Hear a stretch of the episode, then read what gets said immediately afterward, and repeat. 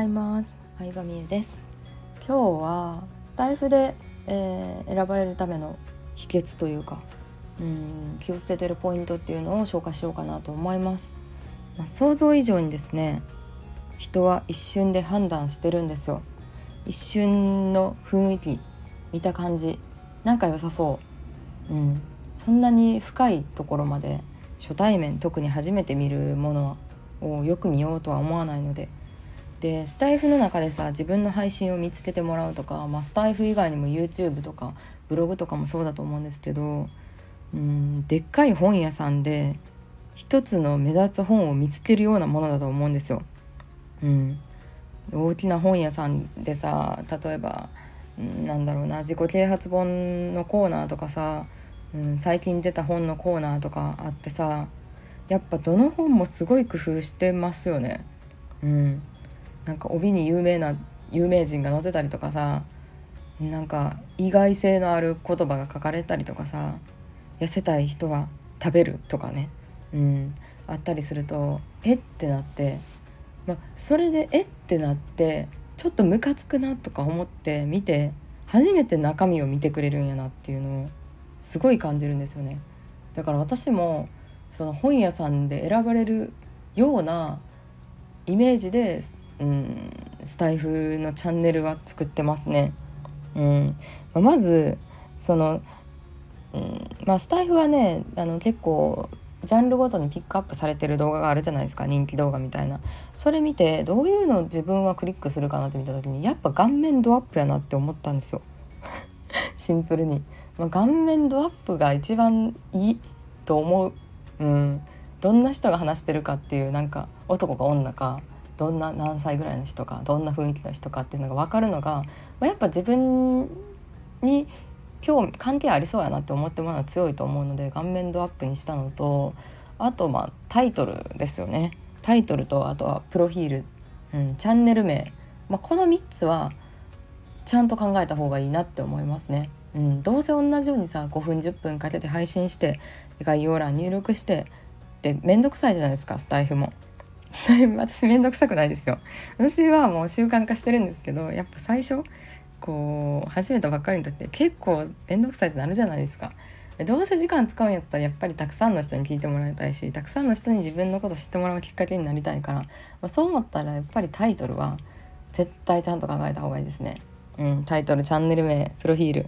うん、でも実績とかあって使えるんやったらやっぱ実績とか数字を出すのがやっぱり一番人って響くので、うん、その人の性格とかさよく知ってたらさあこの人知ってる人やってなるけど知らん人やったらやっぱ実績ベースになっちゃうと思うんですよね。なんか見る時 YouTube の動画ねサムネで良さそうって思ってもさ再生回数がさ20回とかやってさあやっぱ微妙なんかもって思うじゃないですか。うん。で動画自体の中身がさちょっと微妙やなと思ってもさ再生回数がさ50万回とか言ってたらさやっぱみんな見てるってことはいいんかなって思うじゃないですか。そういうもんだと思うので私はチャンネル名にチャンネル名に確かあれですよね。あのフォロワー数書いてますよね。違ったかな。うん。なんかその、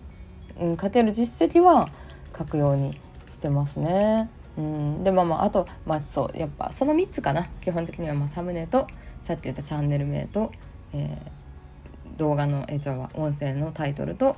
あとは名前。うん。かな。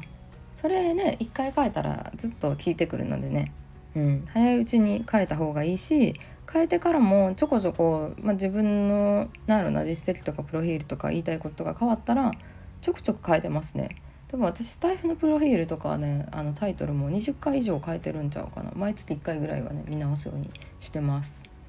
うん。なのでもう本当に最初のインパクト大事でもうもうそれを実感自分が選ばれるのってやっぱすごい大事やし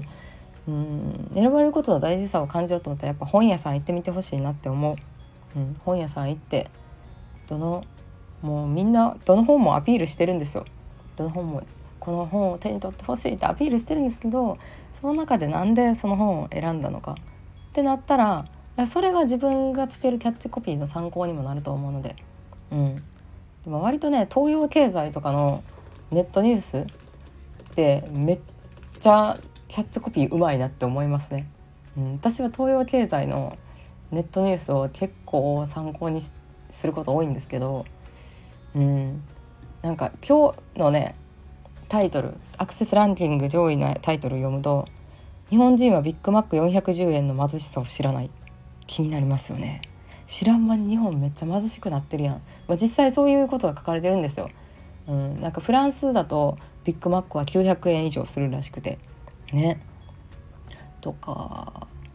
まあ母は偏差値35なのに東大志望の僕にこう言った。まあちょっとムカつくタイトルもあるんですけどね。でもムカつくタイトルでもやっぱ読まれたら勝ちなわけですよ。うん、音声配信も特にやっぱりなんかイラッとするなとかちょっと鼻につくなと思ってもやっぱクリックされたら勝ちなんですよね。クリックされるまでが大変やから。えクリックされたら私は結構ファンになってもらえる自信あるので音声は特に。うん。まあ、YouTube はそんなことないですけど音声は結構聞いてもらえたらいい話してる自信あるんですけどでもやっぱりそのためにはちょっとムカつくなって思うタイトルでも、うん、つける意味はあるなと思いますね。やっぱ聞いてもらわないと始まらないので、うん、そういうフックのかかるタイトルフックのかかるチャンネル名是非考えてみるといいんじゃないかなと思います。今までね全くそういうの考えたことなかった人がちゃんと考え出してたら絶対スタイフのクリック率とか再生回数めっちゃ増えると思います。私も日々研究してるので一緒に頑張っていきましょう。ではでは。